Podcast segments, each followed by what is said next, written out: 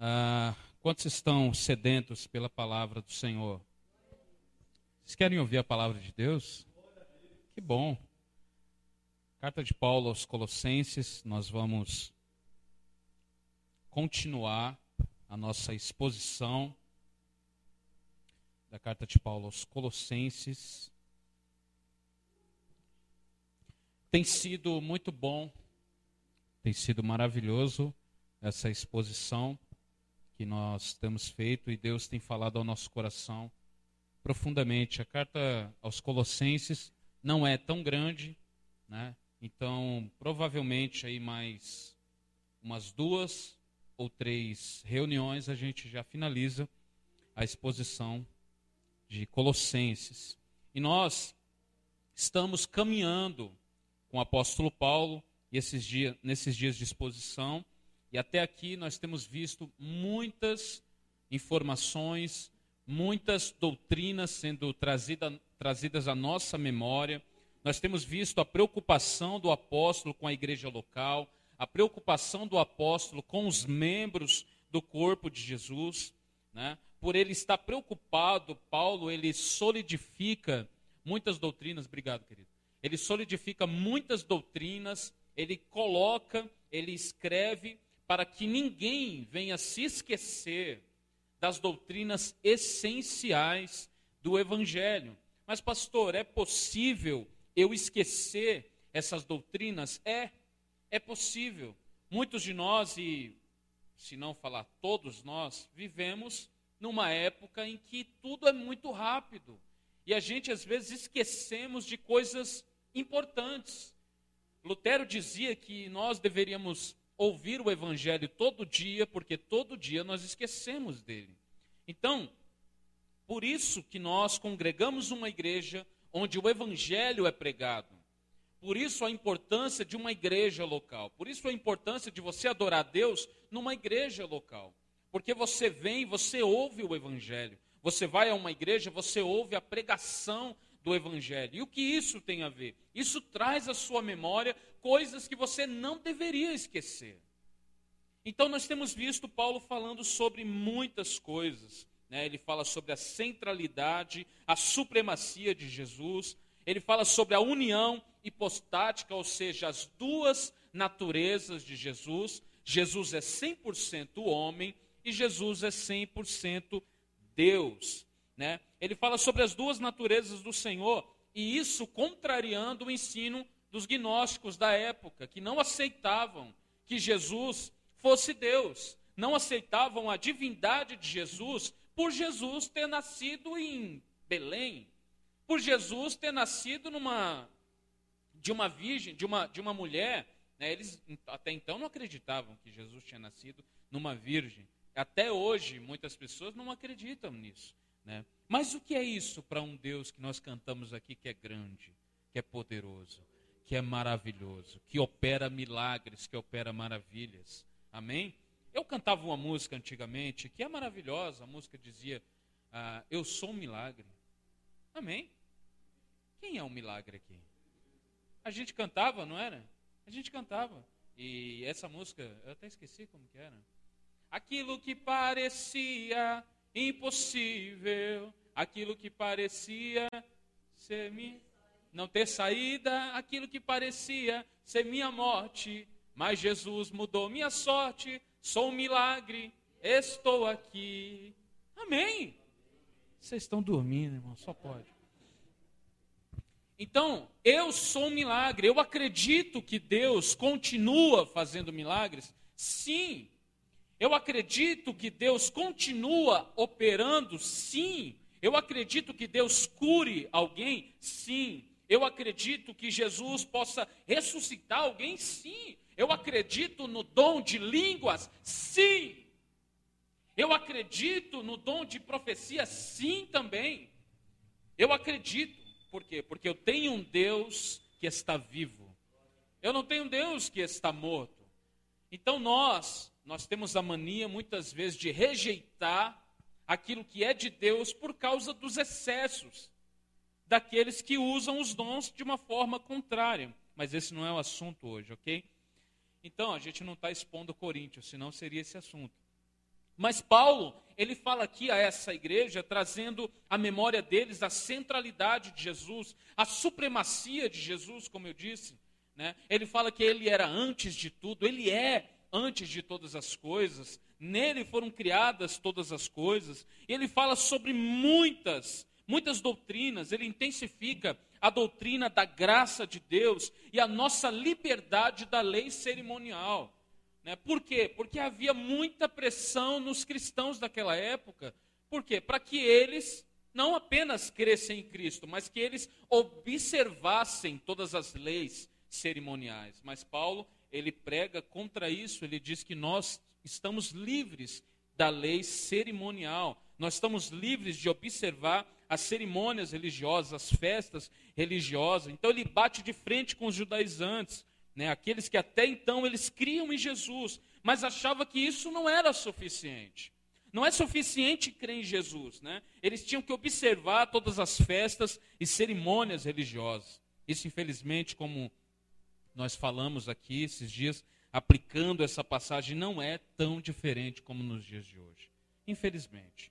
Nós temos muitas pessoas que acreditam, elas não acreditam nisso assim, né, escrachadamente, mas no fundo elas acreditam que crer em Jesus não é suficiente. Elas precisam guardar um monte de coisas, elas precisam observar várias leis cerimoniais, elas precisam se vestir de um tal jeito. Nós vamos ter igrejas que julgam as pessoas por se ela está vestindo uma calça, se ela está vestindo uma saia.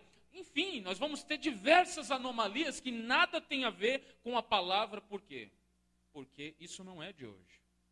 Isso já vem se adentrando desde essa época que Paulo está falando com os colossenses. Havia judaizantes ali, havia homens ali que eles falavam que não era suficiente crer em Jesus, tem que fazer outras coisas. Mas nós que cremos em Cristo sabemos que Cristo é suficiente. Jesus é suficiente. Amém? Jesus é suficiente. Eu preciso, eu tenho vontade de, de, de colocar isso aqui bem grande na igreja. Jesus é suficiente. É uma das coisas que eu mais amo falar. Amém? É uma das coisas que eu mais amo ouvir também. Jesus é suficiente. Então, não é tão diferente de hoje. Agora nós vamos entrar no capítulo 3, seguindo esse mesmo estilo. Paulo agora ele vai focar mais na prática e nas, na conduta dos colossenses. Colossenses capítulo 3, verso 1. Abra sua Bíblia aí. Quem está no capítulo 3 diz amém. Nós vamos ler do versículo 1 ao versículo 4, ok? Nós vamos caminhando nessa exposição. Colossenses 3, versículo 1 ao versículo 4 está escrito: Uma vez que vocês ressuscitaram para uma nova vida com Cristo, mantenham os olhos fixos na realidade do alto, onde Cristo está sentado no lugar de honra à direita de Deus. Pensem nas coisas do alto e não nas coisas da terra, pois vocês morreram para esta vida e agora sua verdadeira vida está escondida com Cristo em Deus. E quando Cristo, que é a sua vida, for revelado ao mundo inteiro, vocês participarão de sua glória. Amém? Quando Cristo, que é a sua vida. Amém? Cristo é a nossa vida. Cristo é a nossa vida. Cristo é tudo em nós. Então Paulo ele está falando aqui a essa igreja, nesses versículos, o apóstolo fala de nova vida, novos hábitos, novas inclinações. E o que é isso? Nova criação. Nós somos nova criatura. Nós fomos nascidos de novo. A Bíblia diz em 2 Coríntios 5,17 que se nós estamos em Cristo, nós somos novas criaturas. As coisas velhas passaram e tudo se fez novo. Tudo se fez novo. Agora, o que isso quer dizer? Cristianismo sem transformação não é cristianismo. Amém. Evangelho sem transformação não é evangelho. O que revela se nós nascemos de novo ou não é o fato do pecado não mais nos dominar. Nós fomos libertos disso. O pecado não mais nos domina. Deus nos livra do domínio do pecado, mas infelizmente nós ainda estamos na presença do pecado. Nós ainda não fomos glorificados, não temos ainda um corpo glorificado. Infelizmente, nós ainda vivemos essa realidade em nossa natureza do pecado, que nós odiamos, que nós lutamos contra, que nós, assim como o apóstolo diz, esmurramos o nosso corpo, que remete à luta, remete a um não descanso. Porque se eu sei que eu sou feito de pecado, que a minha natureza é pecaminosa, logo eu não vou fazer as pazes com o pecado porque eu sei que eu sempre vou tender e eu sempre vou pender para lá. E o que eu devo fazer? Eu devo lutar. Eu devo lutar com todas as minhas forças. Paulo está falando sobre ressurreição. E ele diz: vocês ressuscitaram com Cristo. O que, que ele quer dizer com isso? É uma referência ao batismo. Paulo, ele sempre faz essa referência e ele chama isso de ressuscitar. Vocês ressuscitaram com Cristo. Sempre foi comum aos cristãos primitivos e até aos cristãos contemporâneos essa visão. Sempre foi comum de que através do batismo, quando alguém, quando alguém desce as águas, ele simbolicamente morre. E quando ele sobe das águas, ele simbolicamente ressuscita. Sempre foi comum aos cristãos essa visão né? Inclusive, quando eu era novo convertido, que eu fui me batizar, quando eu estava na fila para o batismo, eu lembro que um irmão estava me olhando assim e ele falou alguma coisa que eu fiquei com bastante medo. Ele foi falou meus pêsames e eu não entendia muito. Eu falei, o que, que vai acontecer aqui? Vamos, vamos, o que, que é? é vamos matar o quê? Né? Aí eu fiquei com medo. Né? Ele falou meus pêsames, mas o que ele estava querendo dizer é que eu morreria para mim mesmo é que eu é um símbolo, é algo simbólico. batismo é importante, mas é algo simbólico. Então, como eu disse, quando a pessoa ela desce as águas, ela morre. Quando ela levanta, ela ressuscita. Por isso que Paulo está falando: vocês ressuscitaram com Cristo. Vocês ressuscitaram com Ele. Vocês já foram batizados. Paulo está levando em conta que esses cristãos são nascidos de novo. Eles nasceram de novo. E ele tem uma nova vida, e não é apenas uma nova vida de um modo, uma, ideia, é uma nova vida em todos os aspectos. Em todos os aspectos. Aqueles que nasceram de novo, eles não pensam apenas diferente mais. Você entende isso? Não é apenas, ah, não, agora eu estou pensando diferente. Não importa se você está pensando diferente. Jesus quer matar você. Misericórdia, pastor. Misericórdia, hoje nunca mais eu volto aqui, pastor. Eu vou explicar. Amém? Jesus quer matar você para você mesmo. Jesus quer que você morra para a sua vontade. Jesus quer que você morra para o seu querer. Mas Ele quer que você nasça para Ele e você tenha nova vida nele, nova vida, nova visão, em todos os aspectos. Não é apenas uma ideia diferente, é uma vida diferente. Há pessoas que têm essa preocupação. Pastor, será que eu nasci de novo? Eu ouço muito isso. Será que eu sou um eleito? Esse é os calvinistas, né? Será? Será que eu sou um escolhido? Será que eu nasci de novo? Como eu vou saber? Paulo está dando a receita aqui. Paulo está falando sobre isso. Quem nasceu de novo, ele tem uma nova vida. Vamos, só ficar na palavra? Nascer de novo é o quê? É uma nova vida. Se ele nasceu de novo, é uma nova vida. E essa nova vida pressupõe é, é, não apenas uma ideia diferente, mas pressupõe uma transformação. Eu, não, eu, eu ainda sou um pecador, sou feito de pecado, mas as minhas inclinações não são mais em favor do pecado. Agora, a, o meu relacionamento, a minha relação com o pecado é de guerra, não é de paz. E a maior característica de quem nasceu de novo é que essa pessoa está lutando contra o pecado. Ele luta com todas as forças contra este pecado. Então, ele tem uma nova vida. Isso quer dizer que, que o batismo ele garante a salvação, pastor? É isso que Paulo está dizendo? Que se alguém descer as águas, ele vai ser salvo completamente? É claro que não. Não. Não é isso que Paulo está dizendo. Mas, pastor, ele está falando de morte, de ressurreição. Isso é simbólico. Paulo não está falando que quem é batizado, ele é salvo. Isso não quer dizer isso, amém? O que nós vemos nas Escrituras é que sempre se leva em conta o crer antes do batismo. É por isso que eu sou credo batista e não sou pedobatista. Pastor, explica. Outro dia, amém? Mas, resumidamente, o credo batista é aqueles que acreditam que você tem que se batizar a partir do momento que você crê em Cristo, a partir do momento que você, né, você entende que você é um pecador, que você, que Cristo te libertou, que Cristo te salvou. O pedobatismo é aqueles que acreditam que uma criança, por exemplo, pode ser batizada, ok? Pedobatista, nós temos um exemplo dos presbiterianos. E o credo batista, que é aquilo que mais nós nos aproximamos, são os batistas. Ok? Quem entendeu? Então, amém resumir só para os irmãos entenderem. Então, Paulo não está dizendo que o batismo garante a salvação. Não é isso que ele está falando. Amém?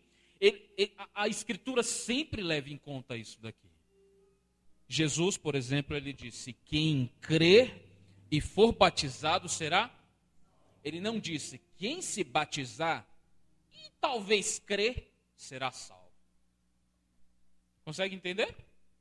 Primeiro crê, depois é batizado. Por que, que nós acreditamos que nesse símbolo de que você morre e ressuscita no batismo? Por quê? Porque você já está morto.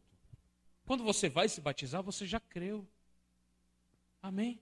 Você já creu. Você nunca vai ver Pedro falando, não, vem aqui, tibum. Aí depois ele levanta e fala, tu crê agora? Você nunca vai ver. Você nunca vai ver. Tanto que em Atos 10 nós temos a história de Cornélio né, que é um nome hum, complicado, né? É preciso você dar um nome para seu filho de Cornélio, já pensou, Luiz? É embaçado, não é? Esse aí está predestinado a uma coisa que não é bom. Vamos lá. Brincadeira, irmãos. Então, nós vemos na história de Cornélio que Pedro está lá e ele prega para esse Cornélio. E Cornélio, para para surpresa de Pedro, ele crê. E ele diz: Como que eu posso fazer para estar nisso aí, para fazer parte da família de Deus? Como que eu posso fazer? O que, que eu tenho que fazer? Jesus fala, Pedro fala: Vamos eu vou batizar vocês. Porque o mais comum de se fazer é batismo. Batismo é de Deus. Batismo tem que acontecer. Se você está aqui e não foi batizado, me procura no final. Nós vamos fazer um batismo. Nós vamos te matar em nome de Jesus. Ok? Então, nova vida é o tema central dessa porção da Bíblia, dessa porção das Escrituras que nós lemos. Paulo está falando sobre nova vida, sobre novas inclinações. Como você sabe que você não é um nascido de novo? É se não houve transformação em você. Se você é a mesma praga, se você não mudou em nada, se você continua mesmo pirrento, se você continua a mesma coisa. Então provavelmente você não, não foi salvo. Mas, pastor, então quer dizer que é inferno para mim? Não. Jesus salva nos cultos, amém? Hoje você pode ser salvo. Hoje você pode se arrepender dos seus pecados. Mas, pastor, me explica, porque às vezes é, é, eu peco, pastor. Então, quer dizer que se eu peco, eu não sou um escolhido? Não. Tem que explicar, né? Não. Nós nunca falamos isso daqui, nós nunca lemos isso na Bíblia Sagrada. Nós temos o apóstolo João dizendo que se ele não, se ele fala que não peca, ele está mentindo para si mesmo. Ele está mentindo. E a verdade de Deus não está nele. Eu disse que a presença do pecado ainda está em mim, mas não o domínio do pecado. Amém? Então, só para resumir isso daqui. Qual a diferença de um não nascido de novo e um nascido de novo? A diferença é que o nascido de novo vamos, vamos primeiro igualar. Um é pecador e o outro também é pecador, ok? Os dois são pecadores. A única coisa que mudou é que um não quer e não vive mais debaixo do pecado. Ele não é mais dominado pelo pecado. Já aquele que não nasceu de novo, esse não consegue dominar o pecado. Por quê? Porque o pecado é maior do que ele. Por quê? Porque ele não está em Cristo, que é maior do que o pecado. Amém? Nós cantamos: Quão grande é o meu Deus! E nós estamos cantando isso levando em consideração que nós somos criação de Deus, somos novas criaturas. E se nós estamos em Cristo, realmente,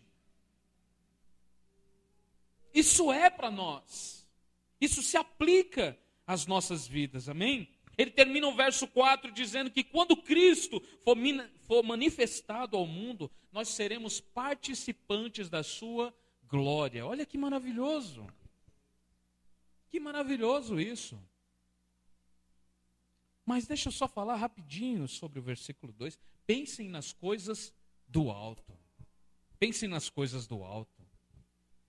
Tem gente que fala assim: eu não sei como manter uma vida com Deus, pastor. Me dá algumas dicas. Vamos seguir a de Paulo? Pensem nas coisas do alto. Não, mas eu não consigo muitas vezes, sabe, é, é, orar, muitas vezes fazer outras coisas, porque você precisa pensar nas coisas do alto. Você não vai fazer uma coisa se você não fizer logo. Tem gente que tem dificuldade de orar. Tem gente que tem dificuldade de ajudar alguém. Tem gente que tem dificuldade de ter intimidade com Deus, de entender a Bíblia. A primeira coisa que nós devemos fazer é ouvir aquilo que Paulo está dizendo. Pensem nas coisas do alto. Pensem nas coisas de Deus.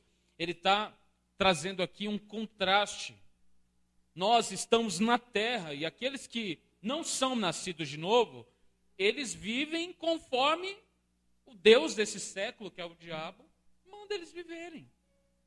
Eles obedecem, porque mesmo diretamente ou indiretamente, porque eles não têm forças.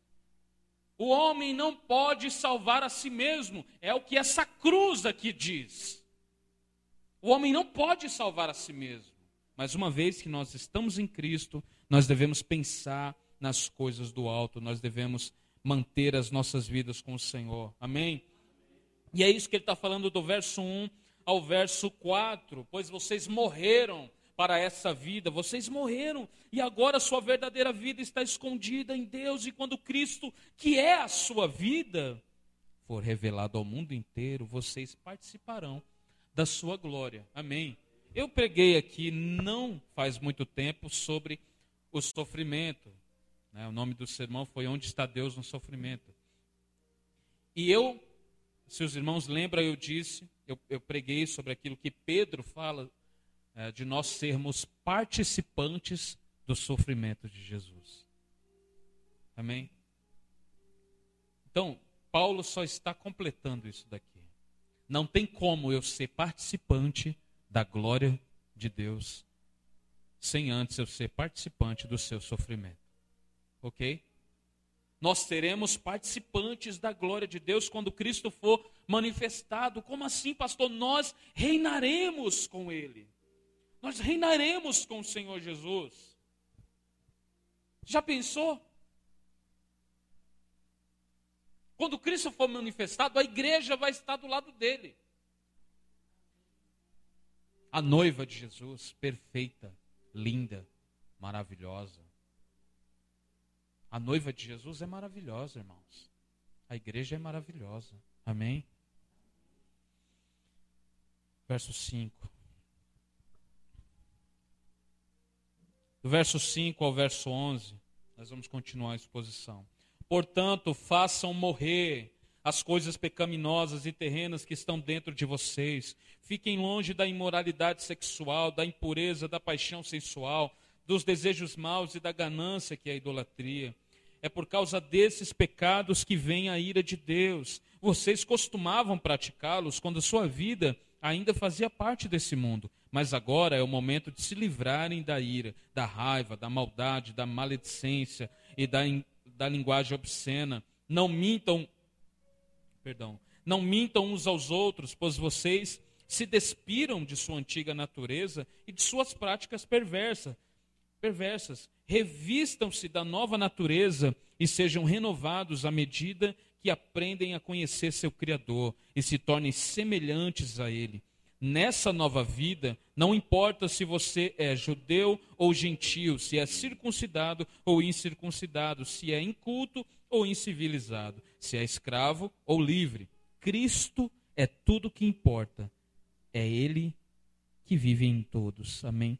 Cristo é tudo que importa e Ele vive em todos.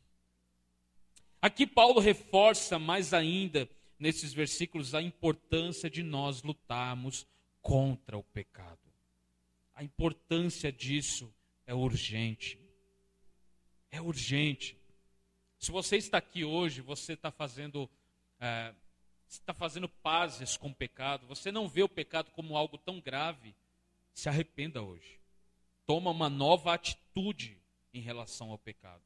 Você não pode encarar o pecado como se ele fosse inofensivo. Foi o seu pecado que pregou Jesus na cruz.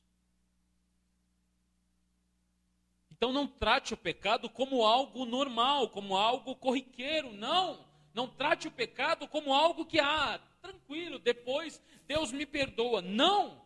Faça guerra. Faça guerra com o pecado.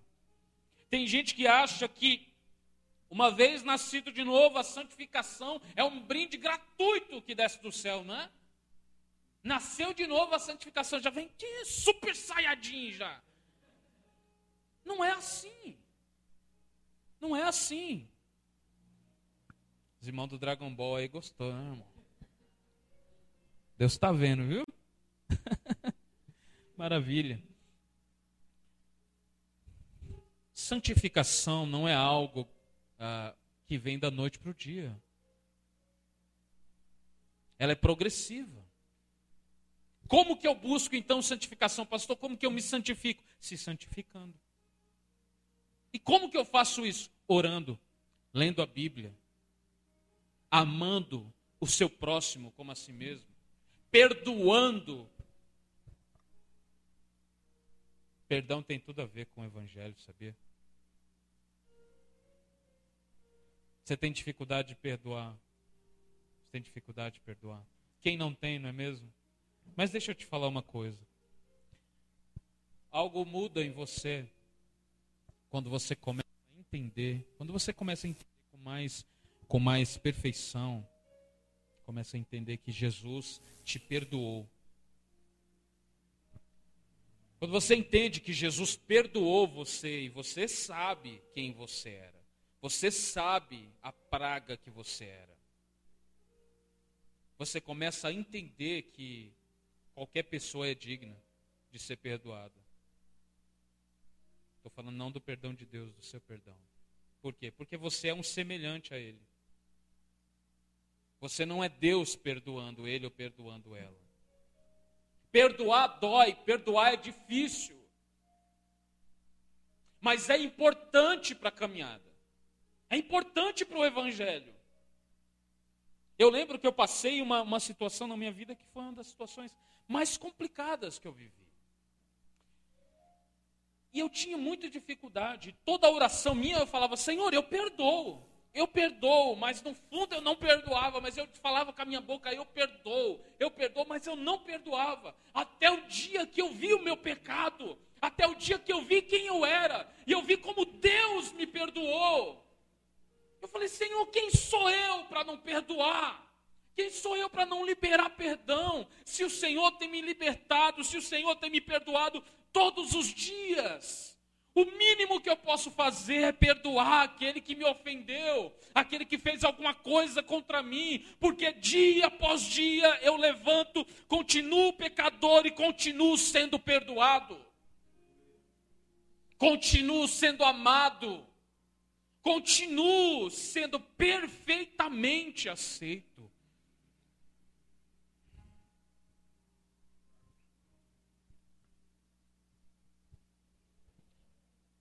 Pastor, eu tenho dificuldade de perdoar. Eu não sei nem por que eu estou falando isso, mas Deus sabe.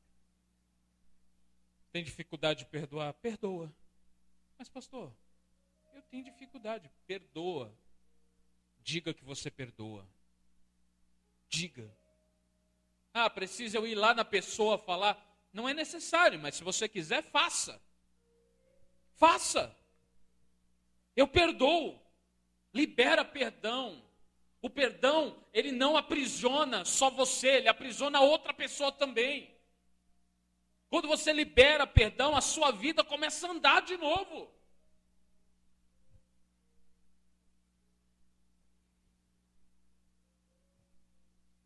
Então Paulo ele está falando sobre coisas da vida cristã que precisam ser feitas. Coisas comuns que precisam ser feitas. Tem gente que olha para Jesus na cruz. Jesus. Eu queria entender alguns crentes que olham para a cruz de uma forma romantizada. Meu irmão, não olhe para a cruz como algo romântico. Sabe? Não olhe para a cruz. A cruz, Deus esmagou Jesus na cruz. Não olha para a cruz como algo romântico. Para com isso. Ali Deus puniu os nossos pecados no seu filho. Como pode esse Jesus dizer assim: Pai, perdoai-os, porque eles não sabem o que fazem? Cara, Jesus é demais, não é? Jesus é demais. Os caras bateram em Jesus, colocaram uma coroa de espinho, com espinhos desse, desse tamanho, perfurando a sua cabeça. Quando colocaram a coroa de espinhos, os espinhos perfuraram a sua fronte, bateram na cabeça dele, bateram no meu Jesus. Jesus, mesmo sendo pregado, colocaram pregos, cravos em suas mãos, ele olha para os mesmos algozes e diz: Perdoai-os, porque eles não sabem o que fazem. Alguns olham essa cena e falam: Mas é Jesus, pastor. É Jesus, Jesus é Jesus. Ele perdoa porque ele é o filho de Deus. Não. Sabe por que nós temos dificuldade com perdão? Porque nós não estamos na cruz como Jesus. Nós não morremos para o nosso eu. Nós, ao invés, ao invés de sermos aqueles que estão na cruz, dizendo, Pai, perdoai, porque eles não sabem o que fazem, nós somos aqueles que estão embaixo, dizendo, desce daí.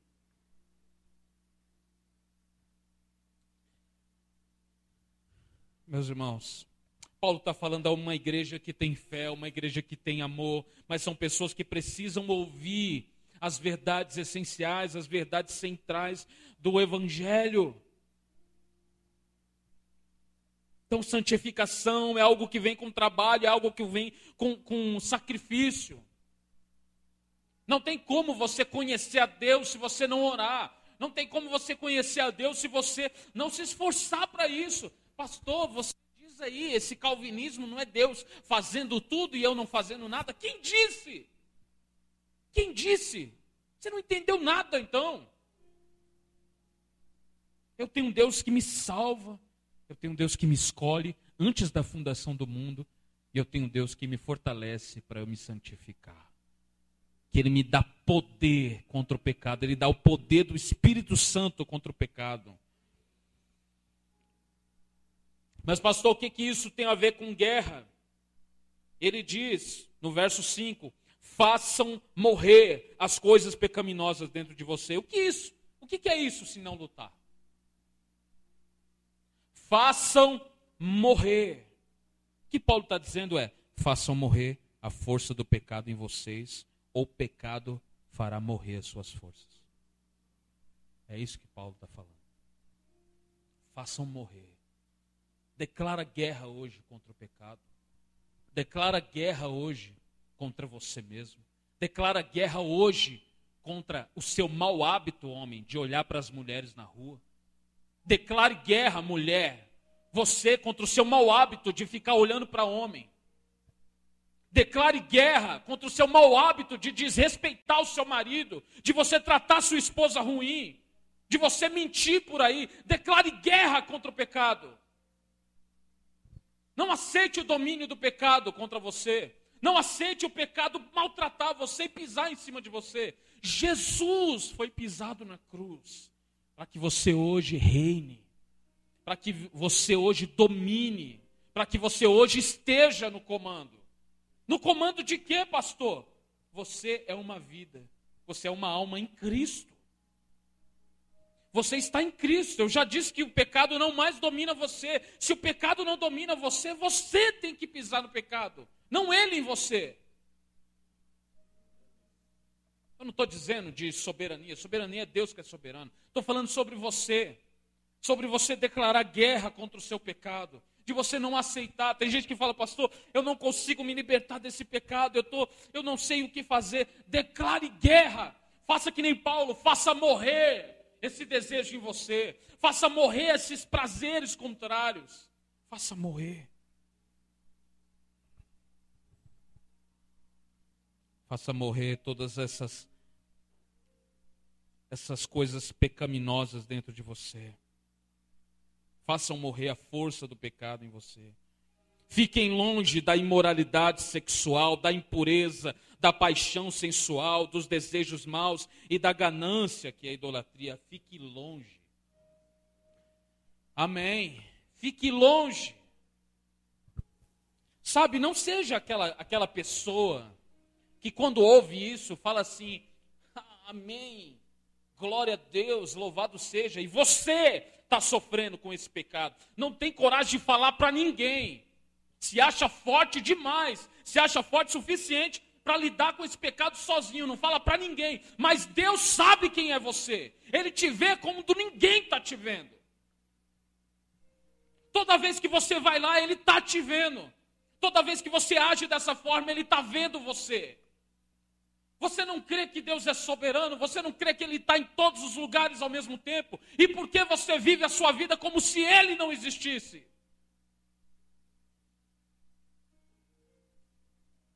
Fiquem longe da imoralidade sexual. Fiquem longe desses prazeres. Porque o prazer sexual, o prazer, isso aqui foi condicionada ao casamento. Essa é uma palavra que ninguém no pleno, em pleno século 21 quer ouvir mais. Porque a própria palavra casamento já põe medo em alguns homens. Os homens que estão aqui sabem. Se você fala hoje numa roda de amigo casamento, os caras ri de você. Os caras ri. Se você falar que quer casar, então, ixi. Fala, meus pêsames, porque todo mundo enxerga o casamento como algo ruim. E tem aqueles, né, aqueles filote cruz credo, sabe? Aqueles que não, não são nem homens, são, são garotas, sabe? Que foge da responsabilidade do casamento não assume uma mulher, não tem coragem para isso, não tem hombridade para isso. Quer usar uma mulher e jogar fora. É isso que nós temos visto aí fora hoje. Pastor, por que, que você está falando isso, pastor? Meus irmãos, Paulo está falando isso. Imoralidade sexual é o quê?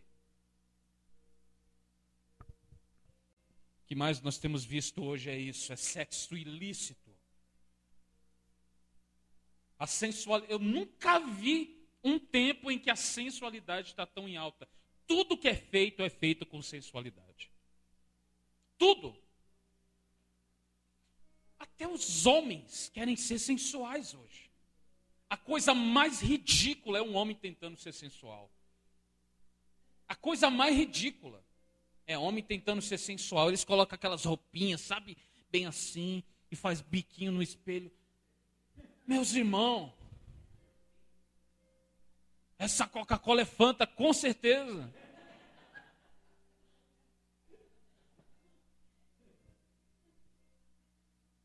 Nós temos vivido uma crise, não apenas na masculinidade, mas na feminilidade. As mulheres não sabem mais o que é ser mulher, o homem não sabe mais o que é ser homem. E agora estão falando que não, não existe isso de masculino e feminino, tem milhares de gêneros.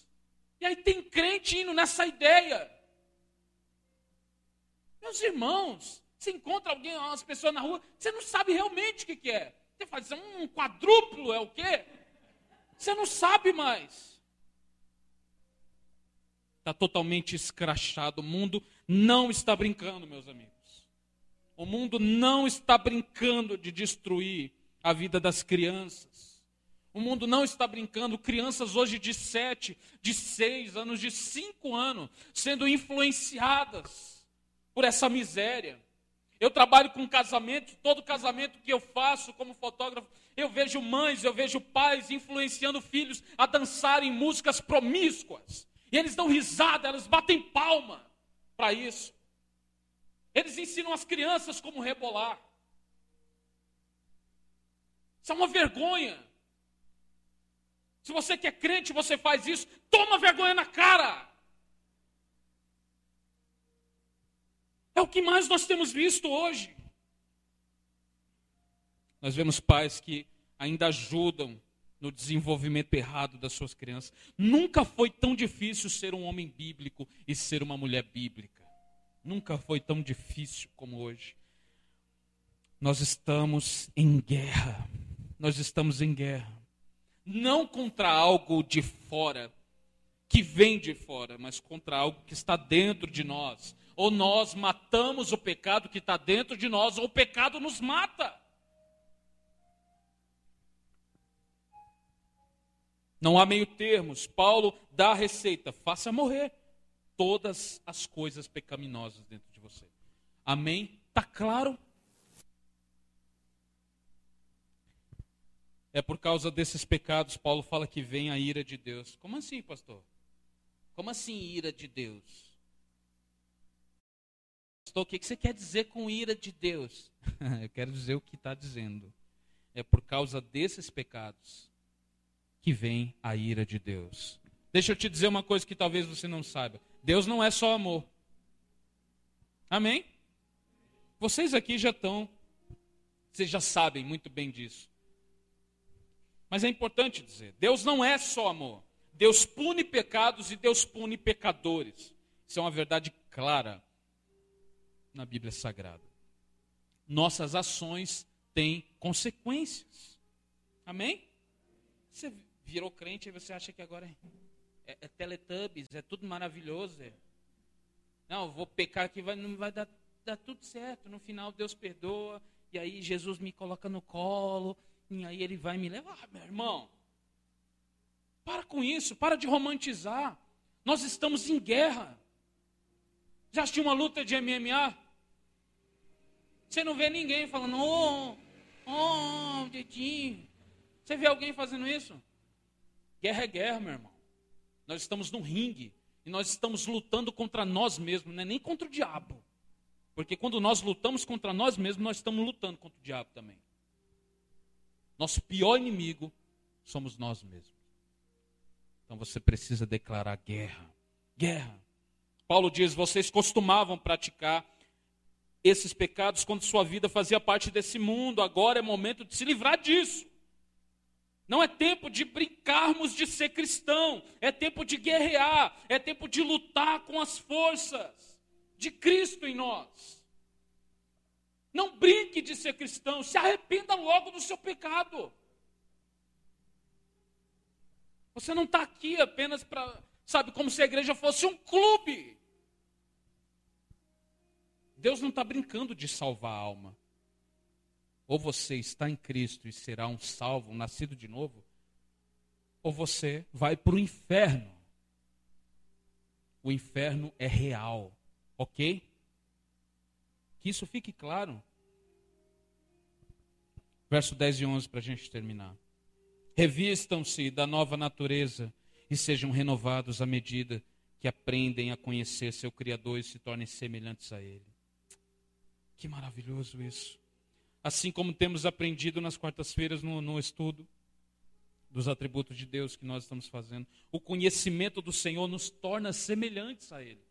Porque quanto mais nós estamos com o Senhor, mais nos parecemos com Ele. À medida que nós conhecemos o Criador, Ele diz: revistam-se da nova natureza, revistam-se de Cristo Jesus. Para de tentar voltar-se àquela velha criatura. Para de tentar voltar às práticas antigas. Revista-se da nova criação.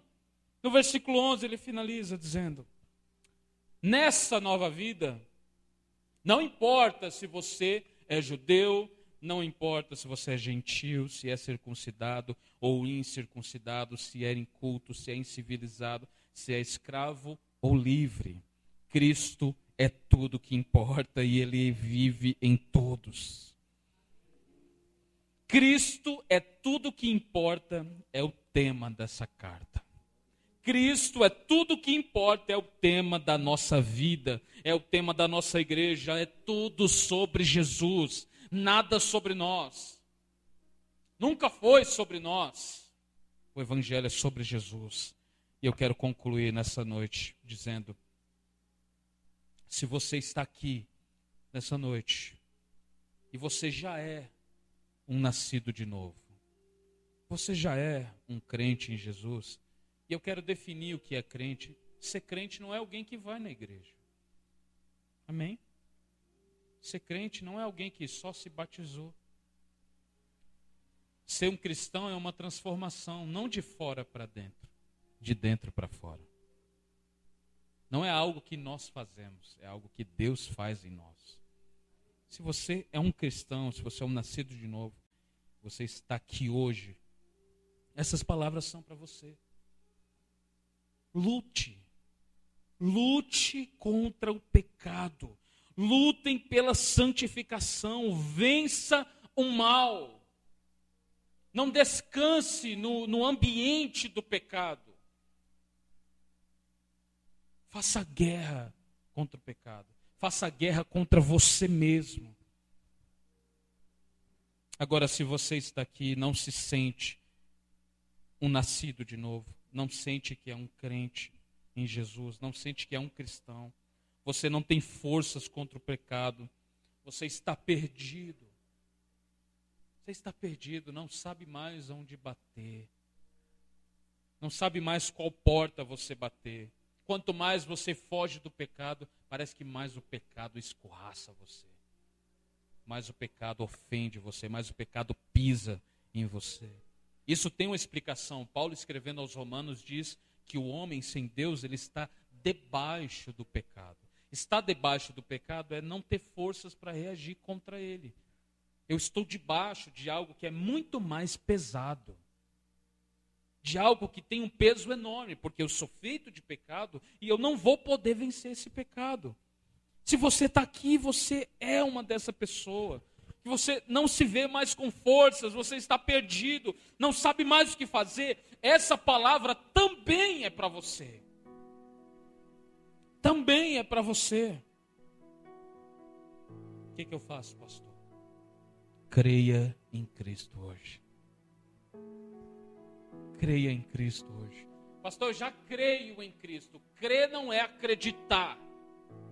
Crer não é falar com a boca, eu creio, eu acredito. Crer é viver em função disso.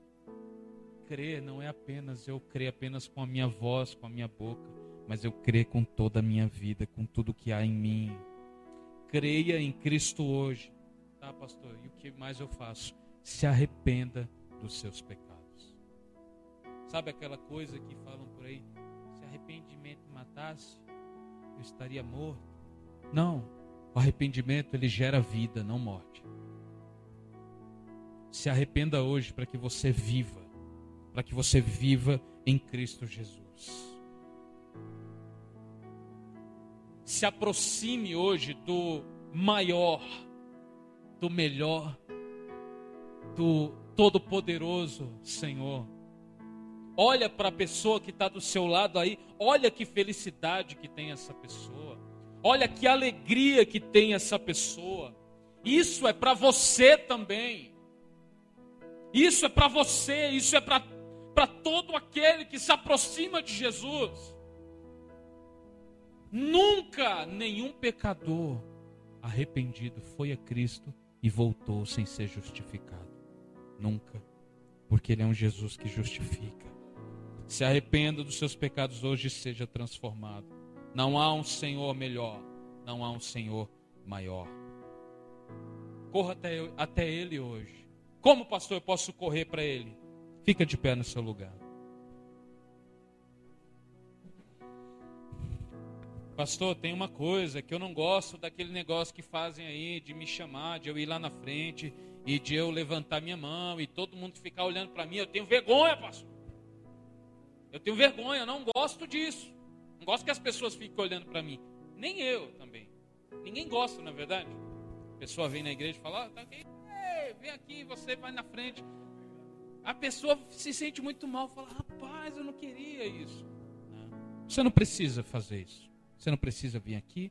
Você não precisa é, levantar sua mão. Você não precisa repetir aquela oração que o pastor faz, sabe? Que eles chamam da oração do pecador. Que oração não é do pecador?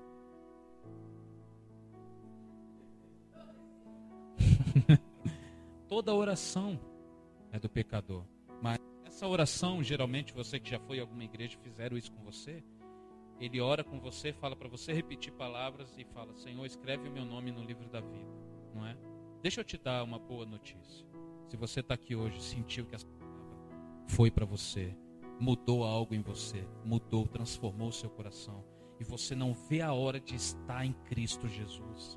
Deixa eu te dizer, o seu nome não vai ser escrito hoje, ele já estava escrito desde a fundação do mundo. Amém. Então, aí mesmo, onde você está, você vai curvar sua cabeça. Você vai dizer para Jesus o que você quer dizer. Você vai reconhecer diante dele, não precisa orar para ninguém ver.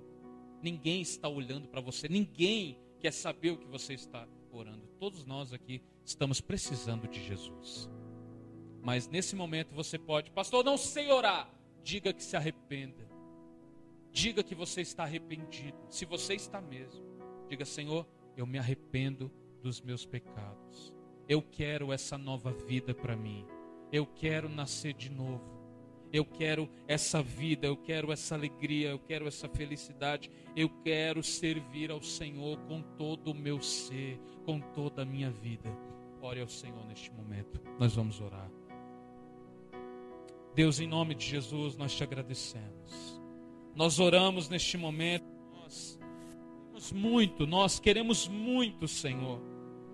E te pedimos de todo o coração que o Senhor venha operar aqui nessa noite, trazendo salvação, trazendo cura, trazendo arrependimento. É através do arrependimento, o arrependimento é a porta da salvação, Senhor. Que essa porta seja aberta hoje. Tira, Senhor, o coração de pedra, remove o coração de pedra e coloca um coração de carne. Dai-nos um coração disposto a te obedecer. Salva, Senhor, o perdido que está aqui. Salva, Senhor, aquele que se aproxima de ti com o coração, Senhor, rendido. Salva este que está clamando por transformação. Salva este que quer transformação, que quer mudança.